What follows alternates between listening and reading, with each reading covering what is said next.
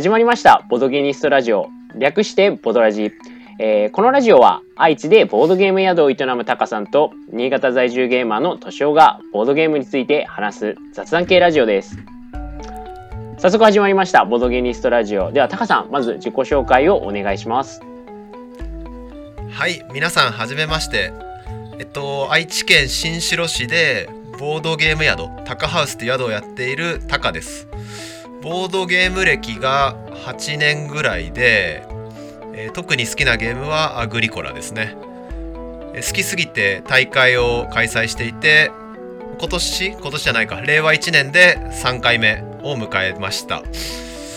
まあ、ここれからですね令和2年はボドラジをやっていこうと思うんでよろしくお願いしますはい、よろしくお願いします。そして私、としおと申します、えー新潟在住のボードゲーマーになります、えー社会人になってから細々とボードゲームを遊んでいっておりまして、えー転勤であの1年半前に新潟にの越してきたんですけれども、新潟ボードゲームが盛んで、どっぷりこう沼に包む、えーはまり込んでしまって、気づいたら300個ぐらいプレイしております、えー中堅のボードゲーマーになります。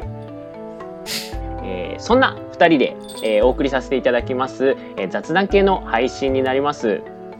では早速あのー1回目の、あのー放送というところでマルコ・ポーロ2の話を早速したいんですけれどもタカさんマルコ・ポーロご存知ですか？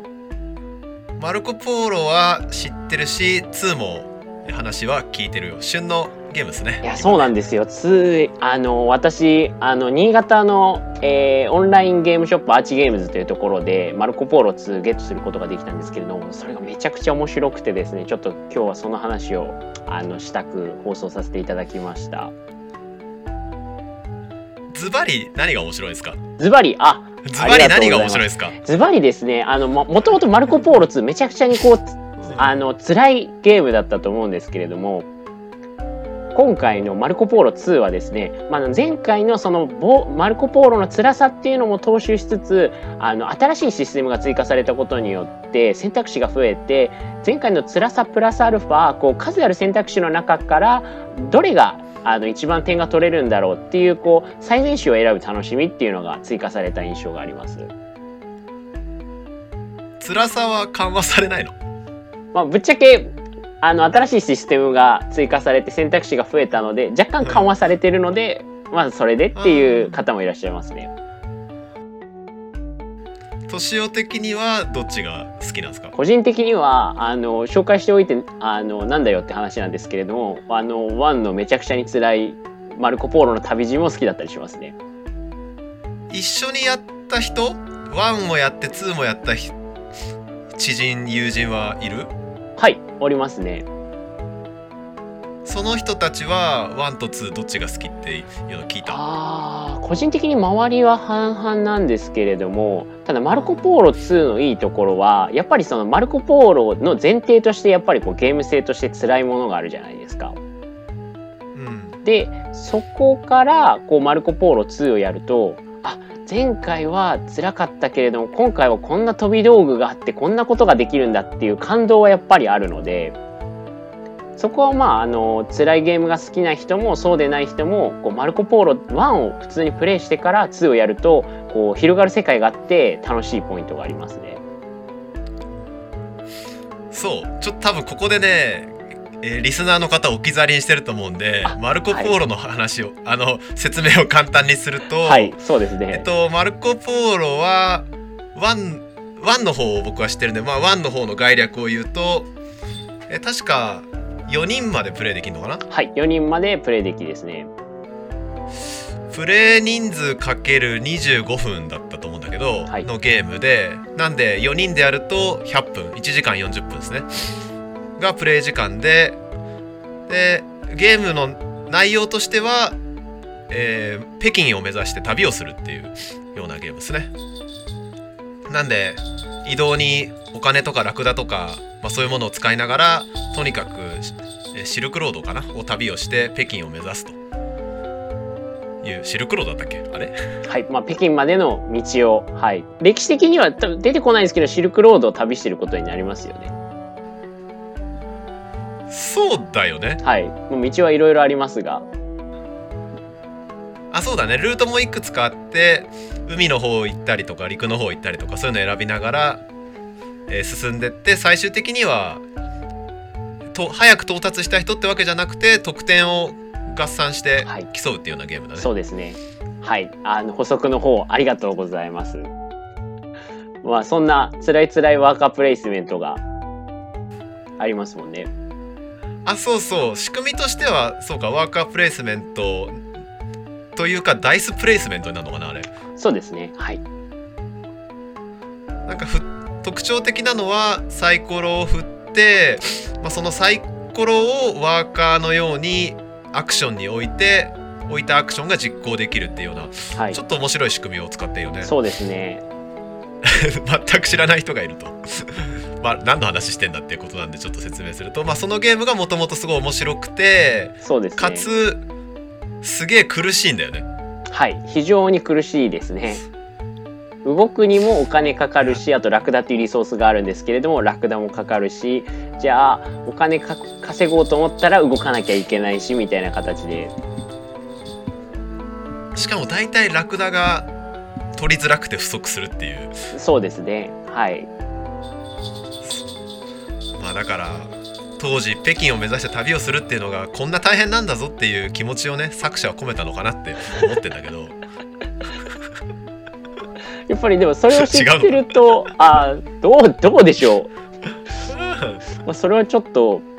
あの調べてみてですが、多分その辛さをこう味わってからマルコポーロ2をプレイすると、やっぱりこう世界が広がるんですよね。いやー設定としてもこう北京に行きました。じゃあよし、また世界を旅しようっていうこう第二章的な設定になってますしね。あそうなんだ、はい、あの歴史的にもマルコ・ポーロって、その北京に行った後またそこからこう戻る方向で旅を進めるわけじゃないですか、うん。そこになぞってあの設定も組まれてますね。なので今回2ははい。北京スタートになります。スタート地点が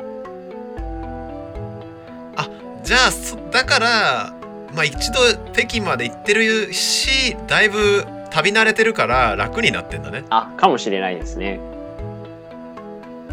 あとさやっぱ1回目の旅い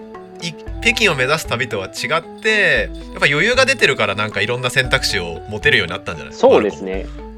でちょっとその新システムの話もちょっとしてみたくてですね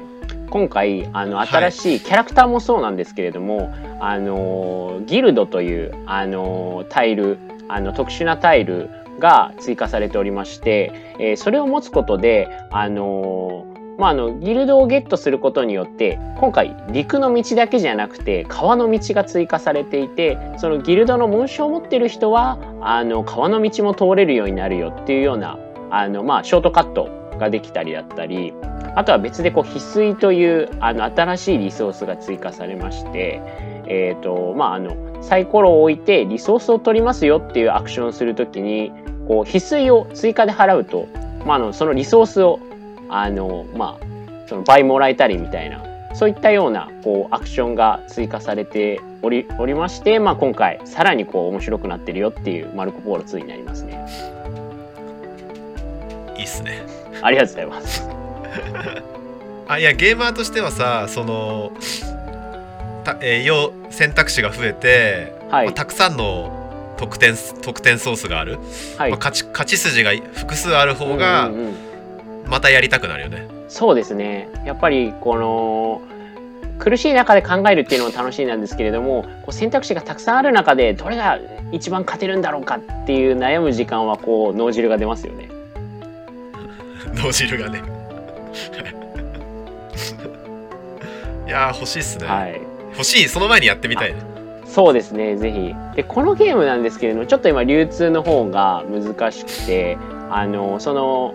一応和訳版だと新潟のそのオンラインショップのアーチゲームズさんというオンラインショップが、えー海外から、えー輸入を行ってで和訳を独自でつけて販売してるんですけれどもちょっとその流通もかなりこう安定していないような状態でこう入荷した瞬間その日にこう売り切れてるような状態ででそれとは別に、はい、アークライトが、あのー完全日本語版を出すよというツイートだけしてるんですけれどもちょっといつになるのかなっていう形でかなりこう今はまだあまり日本だと出回ってない、まあ、出回り始めたゲームになりますかね。まあじゃあ one やりますか。いやでもやりましょう。皆さんは。はい、 one one をまず one を買ってですね one をやるっていうのが一番分かりはいいかなっていう気は今の話を聞くと。はい、世界が広がりますし、まああの2やった後に1やるとあやっぱり北京行くの大変だねっていうこうなんなんていうんですかね。こう甘いのと辛いのどっちも食べるとずっと食べ続けられるみたいな現象になるので。まああとはですねあの僕が愛知でやってるタカハウスに入荷しましたのでお。まあ、やりたい方はぜひ泊まりに来ていただけるとで私もマルコ・ポーロ2をスーツケースに込めてタカハウスに泊まりに行きますのでぜひプレイしましょう。はい待ってます。はい。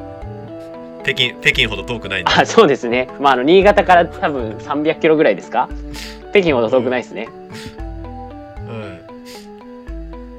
いじゃあそんなわけではいマルコ・ポーロぜひやってくださいっていう話でした